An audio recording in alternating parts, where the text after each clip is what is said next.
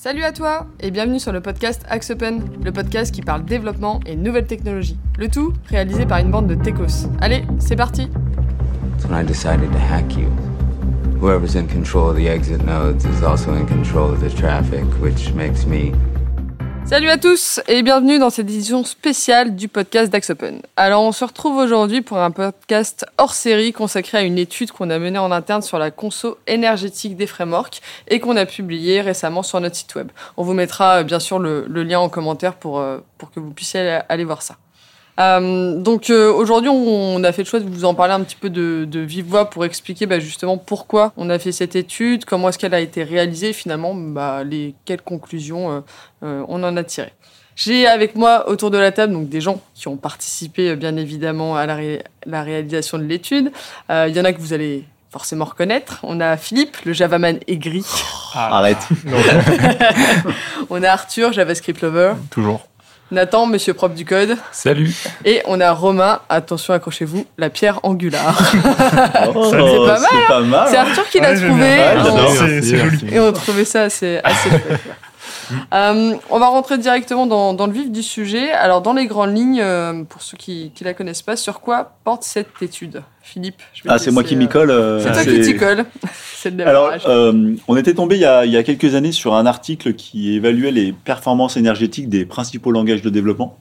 Donc vraiment au niveau bas niveau, au niveau code pur, qui comparait des algorithmes les uns par rapport aux autres, différents langages, et puis euh, ils étudiaient la consommation euh, énergétique, CPU, RAM de ces différents langages.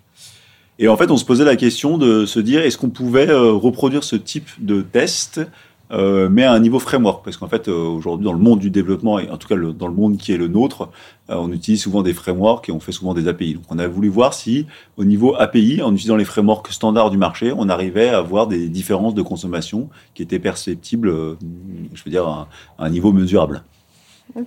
Parce que, ce que- qu'est-ce que tu reproches exactement, à- en tout cas aux, aux études qui puissent être faites déjà sur, euh, sur des sujets de consommation? C'est qu'ils sont finalement trop loin de la réalité? Alors euh, oui, c'est ça. C'est-à-dire qu'en fait, les, les études qui existent, elles sont hyper théoriques sur des algos euh, standards. Il y avait du Dijkstra, euh, du Astar, des choses comme ça, euh, qui correspondent pas du tout à l'usage qui en est fait aujourd'hui. C'est-à-dire que, enfin, alors je, je modère mes propos. C'est des algos qui sont utilisés partout dans le monde et tout ça, mais en tout cas, en tant qu'acteur de développement web, on a l'habitude de faire des API qui vont persister des données en base, donc avec un framework euh, classique. Et en fait, on est très très loin de coder des algorithmes euh, de manière entre guillemets pure. On utilise toute une stack technologique ou un environnement technologique qui pouvait ou pas avoir un impact sur la consommation. Et l'objectif, c'était vraiment ça, c'était de se dire, est-ce qu'on était capable de, de, mesurer euh, l'impact euh, des frameworks et est-ce que les frameworks avaient un impact sur la consommation énergétique ou en tout cas, est-ce qu'on pouvait mesurer des différences entre les différents langages slash frameworks de, de- des technologies? Tu parles de consommation. Euh, Aujourd'hui, qu'est-ce réellement, en fait, quand on fait de l'informatique, qu'est-ce qui consomme? Alors, ça, c'est un, un vaste sujet euh, qu'on pourra pas traiter là pour savoir qu'est-ce qui consomme, mais globalement, il faut, re- il faut revenir à, à la base, c'est-à-dire que ce qu'est-ce qui consomme, c'est effectivement euh, l'ordinateur en tant que tel, sa consommation énergétique. On va se focaliser dans, le podcast d'aujourd'hui sur la consommation énergétique à l'usage. Hein. On parle pas de la consommation énergétique de la construction ou de la destruction des ordinateurs. On parle vraiment à l'usage. Qu'est-ce que ça tire sur la prise, euh, la prise euh, électricité Et là, globalement, sans entrer dans les détails et, et en, en première approximation, en grosse approximation, c'est globalement ce que vous allez faire de l'usage de la machine et des calculs que vous allez lui demander qui vont consommer, qui vont euh, maximiser la consommation. Évidemment, si vous faites beaucoup d'accès réseau, beaucoup d'accès disque, vous allez avoir une consommation différente, mais dans le cas pratique qu'on a utilisé, c'est essentiellement le- l'usage du CPU qui va emporter la consommation générale de l'ordinateur, en ordre de grandeur. Comment vous êtes pris euh, pour, euh, pour faire l'étude? Comment ça a démarré? Euh, C'est quoi les coulisses? Euh, c'est pour moi aussi, c'est ça T'es si bien parti. C'est ton bébé. C'est tombé. Euh, comment on s'est pris Alors, c'est- c'est- on a mis longtemps, on a beaucoup tergiversé au début, dans les premières discussions qu'on a eues avec toute l'équipe sur euh, bah, comment on allait mesurer, qu'est-ce qu'on allait mesurer, euh, qu'est-ce qui était significatif de mesurer. Euh, donc ça a été, euh, ça a été des, des grandes discussions en interne pour savoir quelle était la bonne approche pour essayer d'être au plus juste. Et, et notre objectif, c'était vraiment, je, le- je le répète, c'est d'être au plus proche de ce qu'on fait dans la réalité, pas dans un cas théorique, pas dans un cas optimisé, mais vraiment de- d'être au plus proche de la réalité. Je pensais qu'il y avait une suite. Ok, Et vous êtes basé sur quoi comme euh, du coup une fois que vous avez un peu tergiversé etc. Vous êtes dit bah on va peut-être partir sur euh, quelle technologie, quel framework euh, et quel cas finalement. Alors, ce qu'on ce qu'on a fait, c'est que euh, avec Arthur ici présent, on a défini ce que c'était que la tâche qu'on voulait mesurer, c'est-à-dire euh, qu'est-ce qui nous paraissait significatif comme euh, comme euh, tâche comme mesurer. Donc ça, je laisserai à Arthur l'e- l'expliquer après. Mais et derrière, ce qu'on a dit, c'est qu'on a utilisé bah, les, prin- les principales combinaisons de framework slash langage qu'on a l'habitude d'utiliser. Alors, je préfère le dire, il y a pas, euh, on n'a pas utilisé toute la terre parce qu'il y a des centaines. De, enfin, je- des- si vous faites la combinaison des langages de programmation slash des frameworks, vous en avez des des milliers. Donc, on s'est concentré sur euh, ce qui nous paraissait être, en tout cas, euh, le, le- la majorité du marché et en tout cas euh, ce que nous on utilise majoritairement en interne aussi chez Axopan. Il y avait quoi du coup? Il y avait Java? Alors les combinaisons, ça sera toujours une technologie, un framework, Ouais. parce que c'était l'objectif. Donc on va avoir du Java Spring Boot, d'accord? On va avoir du Node.js Express, euh, donc JavaScript Node.js euh, slash Express. On va avoir euh, du PHP Symfony. On va avoir du .NET, euh, du C Sharp .NET Core, et le dernier, on va avoir du Rust euh, avec le Rocket. avec Rocket. Et donc, euh, tu, tu parlais de la réalisation, que vous êtes basé en tout cas sur, sur une tâche pour faire les comparaisons. Euh, Arthur, tu peux nous en dire plus sur Ouais. qu'est-ce que vous avez choisi, pourquoi et... Alors, pour commencer, on s'était un peu plus focalisé sur les accès bases. On se disait qu'il fallait vraiment qu'on fasse des accès bases, donc on était parti sur euh, globalement euh, 20% de- d'accès euh, en, en écriture et 80% d'accès en lecture. Et on était parti sur euh, globalement euh, que des accès bases, donc il y avait quasiment euh, pas beaucoup de traitements euh, faits côté API et il y avait pas beaucoup de, pas une grosse, euh, pas beaucoup de données. Euh, et donc on avait commencé à faire nos tests sur ça. Donc on avait testé, euh, on a testé pour commencer, on a fait juste euh, Node, euh, C Sharp et euh, et Java. On n'avait pas encore mis PHP et Rust. Euh, et donc on a commencé à faire ce test et en fait on s'est rendu compte que c'était un peu léger et que par rapport à ce qu'on faisait euh, nous dans la vraie vie on avait plus euh, de la désérialisation de, de, de JSON avec des données un peu conséquentes, des liens en base avec des jointures, des clés étrangères, etc. Donc on a un peu repris les tâches et au final on a fait quelque chose où on avait plusieurs niveaux de profondeur et de relation dans la base de données où on avait euh, des données un peu plus conséquentes à récupérer quand on faisait un get, quand on faisait un select, donc avec à peu près un méga de données, euh, avec des updates un peu plus conséquentes pour qu'on ait euh, vraiment quelque chose que, que- qui se rapproche le plus possible de la réalité. Donc euh, on est parti sur un projet vraiment existant, on a enlevé un petit peu toutes les fioritures et on s'est dit ok ce sera ça la base. Et ensuite on l'a décliné sur tous les langages donc qu'on avait voulu faire, donc les trois premiers pour commencer. Et au final avec, les résultats qu'on a eu, on a voulu continuer les tests, notamment sur euh, sur euh, PHP parce qu'on a encore quelques projets en Symfony. Et après on a voulu vraiment pousser le vice en utilisant le Rust que nous on n'utilise pas personnellement à Axopen, enfin pas professionnellement à Axopen euh, en tant que framework d'API, mais qui nous semblait prometteur et qui avait l'air très intéressant au niveau performance. Euh, donc on s'est dit qu'on allait voilà qu'on allait euh, développer aussi l'API en, en Rust. Euh, et au final, on avait voilà euh, un, des tests euh, de récupération. alors c'était un système de chantier avec des personnes qui étaient assignées au chantier, avec des journaux, des, des imputations, etc. Donc on récupérait voilà quasiment un méga de données. Et ensuite, on a utilisé JMeter pour faire les tests de performance. En fait, on a envoyé le plus possible en fait de requêtes à notre petit serveur. Et ensuite, on a calculé combien ça consommait sur euh, une durée qu'on a mis de plus en plus longue pour voir un petit peu et faire des faire des comparaisons entre euh, le temps, euh, le, la, la puissance, etc. Et ça a donné quoi comme résultat? Alors, avant de passer à, à- à l'onglet euh, résultats, on va faire encore un peu de teasing. Euh, non, sur, sur le protocole de test euh, qu'on a mis en place, donc effectivement, on avait euh, on avait JMeter qui simulait une activité euh, sur un serveur, le serveur qui calculait. Euh, et après, la question, c'est comment on mesure euh, effectivement la consommation énergétique. On a eu plein de débats en interne, plein de manières de faire. Alors, on aurait pu euh, avoir des sondes logicielles qui mesurent euh, finalement ce que fait la machine. On a préféré en fait avoir une mesure qui nous paraissait la plus pure, c'est qu'on a mis vraiment euh, d'aller mesurer ce qui était consommé réellement directement sur la prise électrique.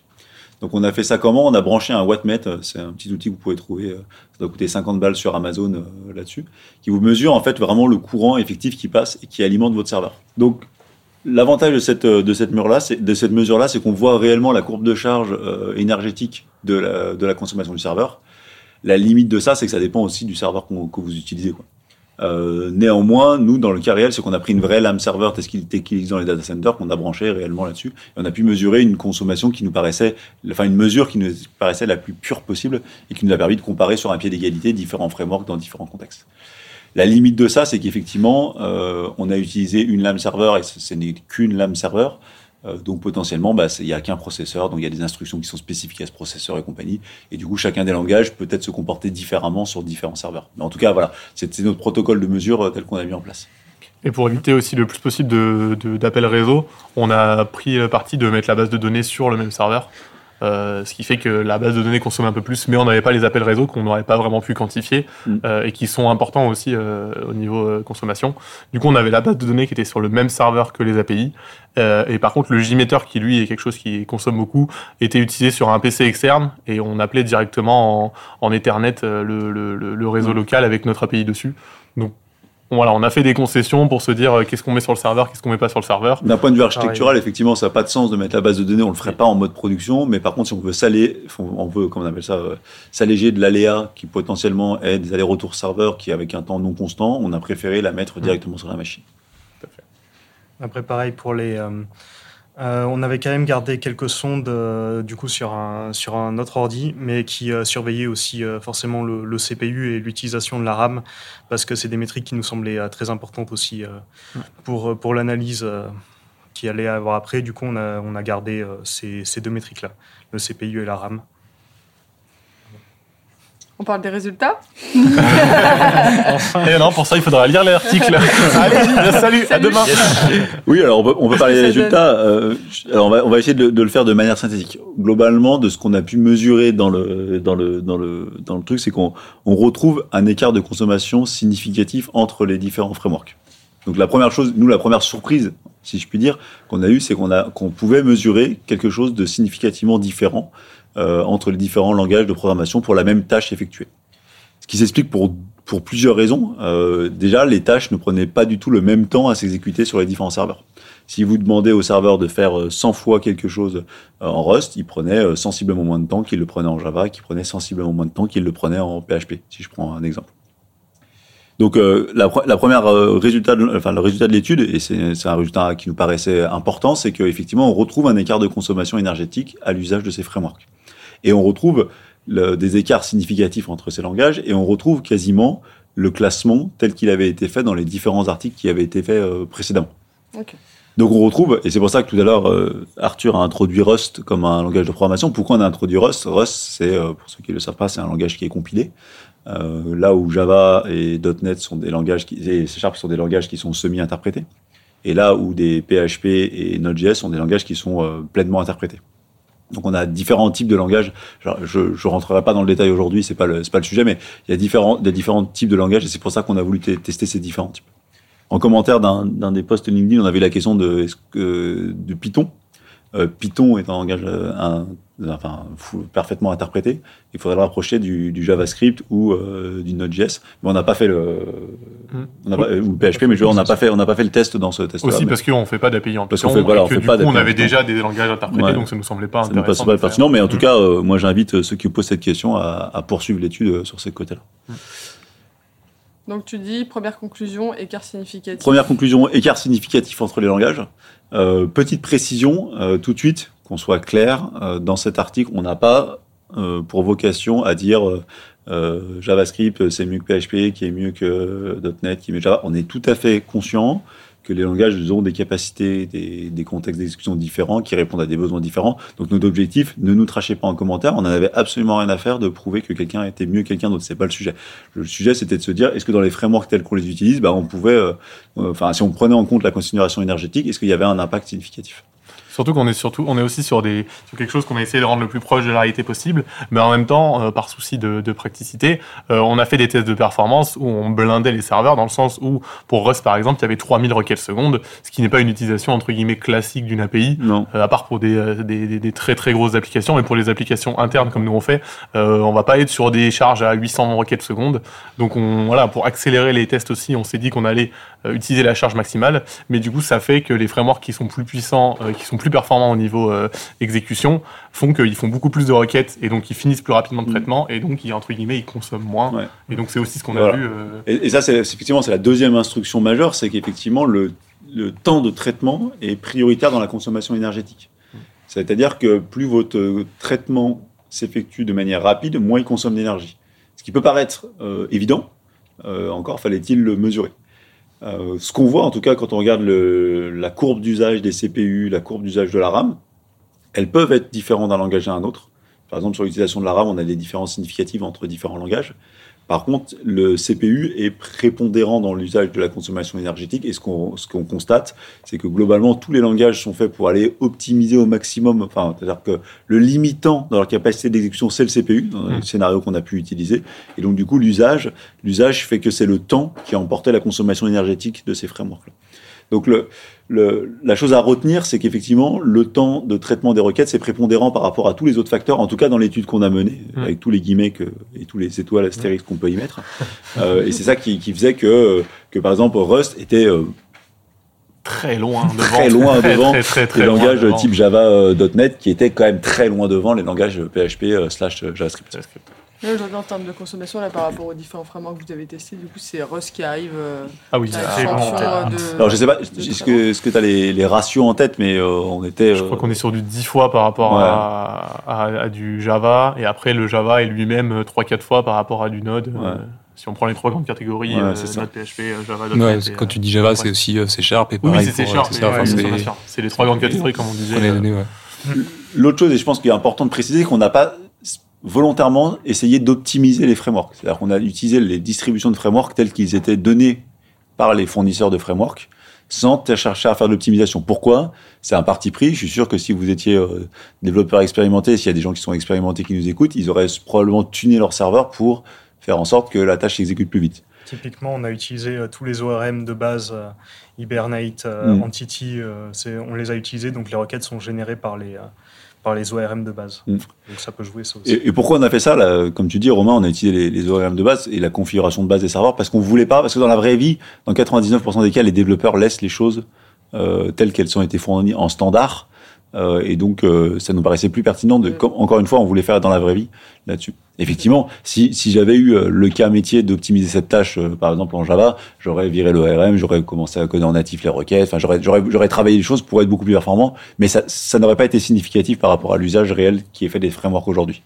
Après, on n'a pas cherché à optimiser, mais ça n'empêche que euh, l'utilisation qu'on a fait des ORM n'était pas non plus une utilisation, ce que je peux dire, de, de bête. On Non. les a utilisés, on va dire, intelligemment pour pas que le résultat soit catastrophique, Hmm. mais on n'a pas été euh, optimiser des petits réglages à droite, à gauche. Enfin, Ouais. C'est vraiment quand même une utilisation très classique des différents ORM qui étaient principalement, je pense, euh, la Dans les source optimisable. Ah, puis l'idée, comme vous le disiez, c'était de partir aussi sur un même pied d'égalité sur les. ça. Parce Mm. que si tu commences à optimiser à droite à gauche, machin. en Bah, voilà. en plus, faire, ça aurait, ça aurait été piégeux parce qu'on a des niveaux d'expertise plus forts, par exemple, sur du Java que par exemple sur du Rust. Et donc, du coup, on aurait, euh, on aurait potentiellement aidé. Java et, et, et, et dédié, enfin, pas aimé Rust. Bon, après, Rust avec quand même pas mal d'avance. ouais. Je pense que même sans aucune optimisation. Vous avez tiré d'autres enseignements à part ces, ces deux-là de cette étude? Ou c'est vraiment les deux principaux euh, Non, je pense que c'est les deux, deux principaux. C'est-à-dire que effectivement, il y, a une, différence. Il y a des questions à se poser sur la manière dont on développe. Donc, il faut vraiment que nous, en tant qu'acteurs de développement, bah, on, se, pose des questions de qu'est-ce qu'on veut faire, pourquoi on veut le faire. Euh, sa- sachant que, il faut mettre un peu en, perspective le, les différents langages. Alors, s'il y a des gens qui sont pas familiers des différents niveaux de langage, pourquoi il y en a qui sont interprétés, semi-interprétés ou complètement complètement compilés, il faut revenir un peu à la genèse de l'informatique et pourquoi on a fait des langages de plus en plus, euh, je vais dire évolués, même si le terme est toujours euh, à prendre avec des guillemets. Pourquoi on a fait euh, du JavaScript et pourquoi on n'a pas fait beaucoup de Rust ou du C++ ou ce genre de choses? Parce qu'on a voulu faciliter la, vie du développeur. C'est-à-dire que plus vous montez dans les langages de programmation, plus ils sont simples à prendre en compte, ils sont simples à développer. Mais cette simplicité d'usage au niveau du développeur, cette simplicité d'expression des choses, eh ben, elle va au détriment de la performance énergétique de l'application. Et ça, c'est ça, c'est quelque chose qui, euh, qui aujourd'hui n'est pas du tout pris en compte. C'est-à-dire qu'aujourd'hui, si vous parlez à un développeur euh, lambda de manière non péjorative, il va vous dire, bah moi je préfère ce langage parce qu'il est hyper facile à utiliser, je peux aller hyper vite pour coder mon truc, euh, et puis je peux faire 12 fonctionnalités en trois lignes et compagnie. Et en fait, cette simplicité réelle que le développeur perçoit, elle se fait au détriment d'autres choses. Et euh, ça, en tant que client, si vous êtes euh, client final et vous avez une application, bah, finalement, le, le choix du langage, le choix du framework a un impact très significatif sur la consommation énergétique que vous allez avoir. En Mais gros, ça a aussi un impact sur le coût initial du projet. Mais ça a aussi un Parce impact sur le coût euh, initial parce que plus vous vous allez- développez de entre guillemets bas niveau, alors j'aime pas c'est haut bas niveau parce que c'est pas significatif, mais si vous développez dans un langage type euh, type Rust euh, slash C++ ou des langages compilés, en fait, la marche, la marche d'entrée pour y arriver, elle est plus élevée parce que c'est compliqué de coder dans ces langages. Il y a des fuites mémoire, enfin pas en Rust, mais il y a des choses qui sont compliquées à appréhender. Et les développeurs sont moins formés pour le faire. Et du coup, c'est voilà, c'est euh, quand on a mis Diesel en place. hein, oui, très on a- clairement, on a eu des erreurs. La marche, elle est un peu plus élevée, quoi. La marche est un peu plus élevée, mais par contre, vous avez une performance énergétique qui est bien supérieure. Euh, vous pensez que là, donc en réalisant cette étude, euh, tu disais, bah, ça nous amène à nous poser en tant que développeurs finalement un peu des questions. Euh, est-ce que vous pensez que ça va avoir des, euh, des conséquences, ou en tout cas, est-ce que ça vous donne envie d'aller creuser un petit peu ces sujets-là, et est-ce que vous allez réfléchir autrement dans l'avenir euh, sur, sur finalement les projets que vous faites ou les choix technologiques que vous faites? Alors, la question est, la question c'est, est-ce que ça va avoir un impact sur ce qu'on fait? Oui. Est-ce que ça va avoir un impact majeur sur ce qu'on fait dans les prochaines années? Oui, évidemment, parce que pour plusieurs raisons. Déjà, le coût énergétique, enfin l'énergie, c'est une évidence de dire ça, mais devient de plus en plus cher. Et globalement, les data centers sur lesquels on héberge nos applications nous facturent l'énergie qui rentre dans leur data center. On fait en, grosse maille, en grosse résumé. On a déjà euh, au micro de ce podcast commencé à parler du serverless et tout ce qui est euh, contexte d'exécution euh, sans serveur où on nous facture finalement le temps, le temps d'usage CPU, le temps d'usage réseau, enfin vraiment à, la consommation. Et du coup, ces, coûts qui vont être de plus en plus élevés, ils sont aussi à ramener au fait que bah, on code plus ou moins efficacement la chose qu'on a qu'on a codé efficacement. Alors, euh, ça n'a pas douté, euh, avec mon ami Nathan qui est à côté de moi, on est un peu des fanatiques de, la performance et de l'efficacité de ce qu'on code. Euh, bah, on peut pas donc, maintenant oublier la question de se dire, bah, si on part avec un framework qui est mille fois moins performant que le framework euh, qu'un autre framework, bah, on peut faire tout ce qu'on veut en termes d'optimisation. Si on a déjà un rapport 1000 par rapport à ce qu'on aurait pu faire, il faudra qu'on se pose la question de se dire pour les nouveaux développements euh, qui ont besoin de performance et où le coût d'hébergement peut avoir un impact, où on veut avoir cette, cette maîtrise de la consommation énergétique, quel framework on va prendre en compte. Mais ce choix technologique n'est qu'un des facteurs du choix euh, technologique au sens large, parce qu'il y a tout un tas d'autres facteurs à prendre en compte, la maintenabilité, la capacité des équipes à mettre en place, le long terme, le fait qu'il y ait des mises à jour, euh, voilà, tu- il y a tout un, voilà, c'est, c'est, c'est malheureusement euh, le choix technologique n'est pas, on peut pas faire un choix technologique sans prendre en compte un millier de Oui, il y a facteurs. tout plein de Voilà. trucs à prendre. Mais en tout cas, ça, ça sera, ça sera une, euh, un facteur supplémentaire. un facteur supplémentaire, un éclairage différent sur, euh, sur les choix des technologies qu'on pourra mettre en place.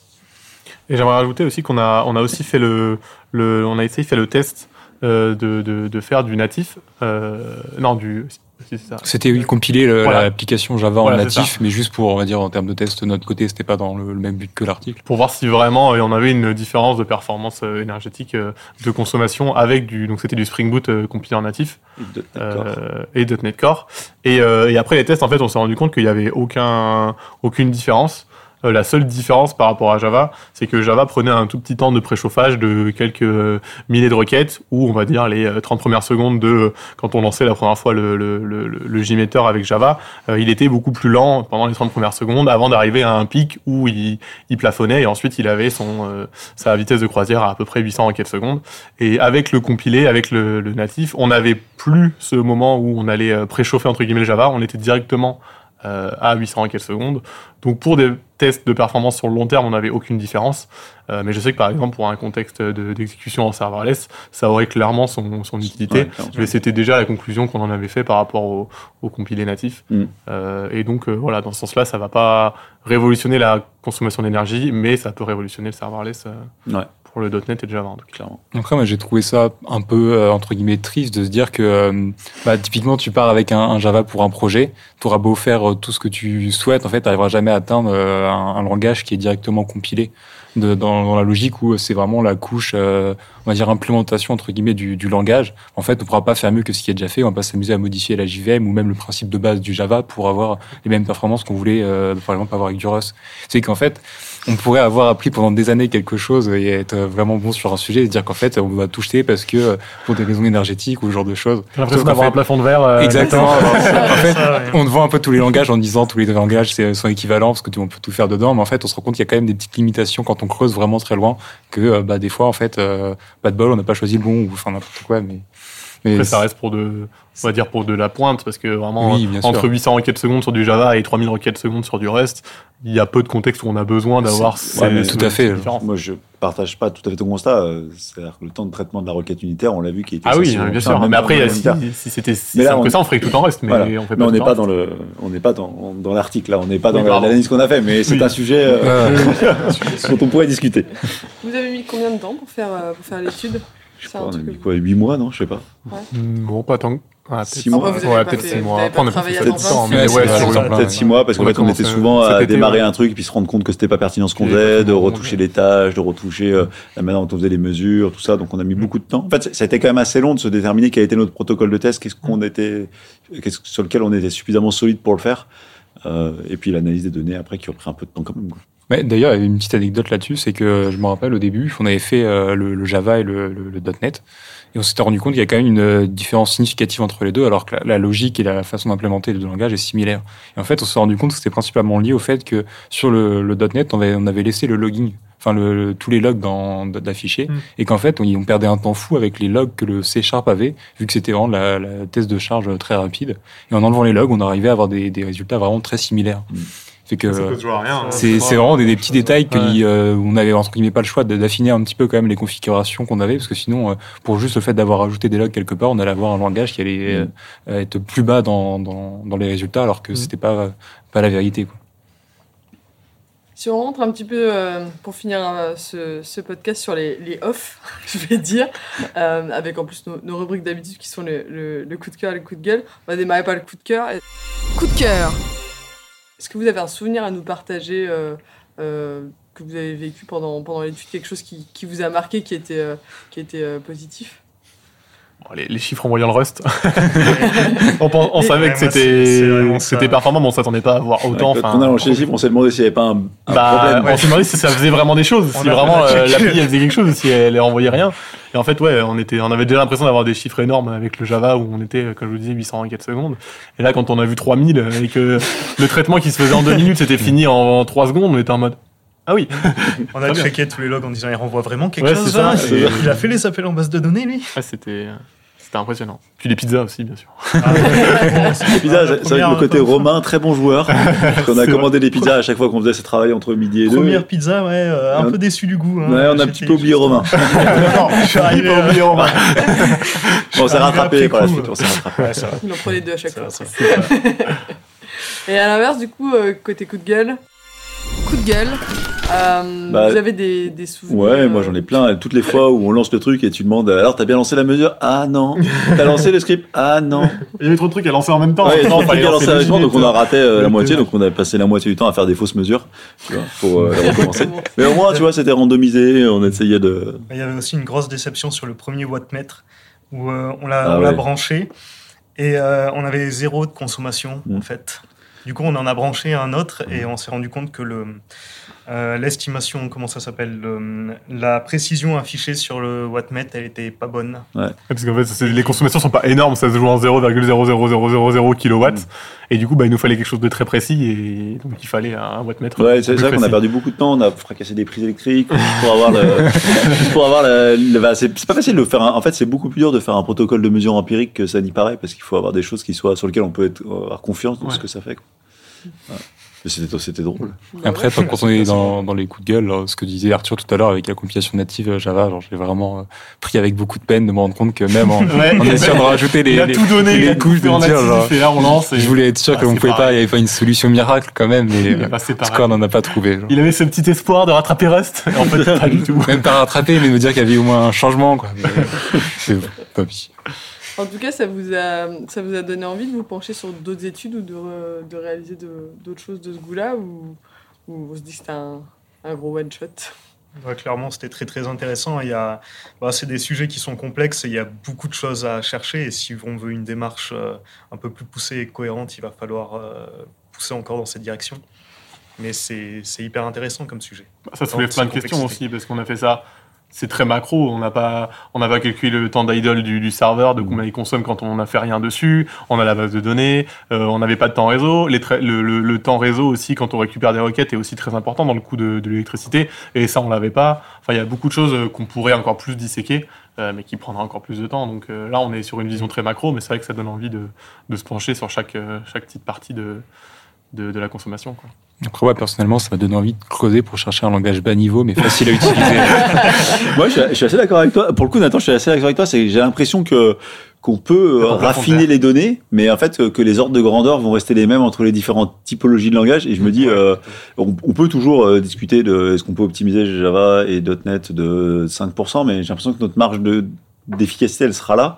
Euh, effectivement, euh, on a envie d'aller vers des technologies plus bas niveau, mais on sait que la difficulté pour y aller est, est assez importante. Donc Mm. moi, ça m'a beaucoup donné envie de, de, de, de continuer dans cette voie, mais ça m'a surtout aussi dit de, de me dire de, bah, de tout ce qui tourne autour de la sobriété. C'est-à-dire, ok, maintenant, on sait qu'on a des langages euh, sur lesquels on a finalement des planchers qui nous sont donnés ou des plafonds de verre, ça dépend comment on, comment on le voit les choses. L'idée, c'est de se dire, bah, est-ce qu'avec ça, euh, on peut quand même euh, réfléchir à tout le reste, l'architecture, la mise en place, le réseau, les- la fonctionnalité, le développement des fonctionnalités, les patterns de développement qui pourraient avoir un impact. Et c'est sur ça, je pense qu'on va travailler dans les prochains temps. C'est euh, euh, maintenant qu'on sait qu'on a un écart significatif et qu'on est capable un petit peu de le mesurer, de se dire ben, euh, comment on peut utiliser au mieux les ressources qu'on a, en tout cas en utiliser moins. Et je pense que dans les prochains temps, on aura un œil beaucoup plus acéré sur, sur ces, sur ces problématiques-là qui, qui malheureusement ne sont pas enseignées ou, ou- ou très faiblement enseignées. Encore loin, ouais. L'idée, ce sera de faire mieux. C'est ça, c'est ça, toujours, toujours. En tout cas, merci à, à tous les quatre de nous, avoir, de nous avoir un petit peu raconté votre expérience. Je vous invite, euh, euh, chers amis auditeurs, à aller lire euh, donc euh, l'étude qu'on mettra en, en commentaire. Et puis, bah, n'hésitez pas si vous avez des questions, en tout cas, euh, à, nous les, à nous les poser, euh, que ce soit sur, sur le site ou en, commentaire sur les posts. Merci à tous et puis à tout bientôt. Salut Ciao Bye. Salut. Salut.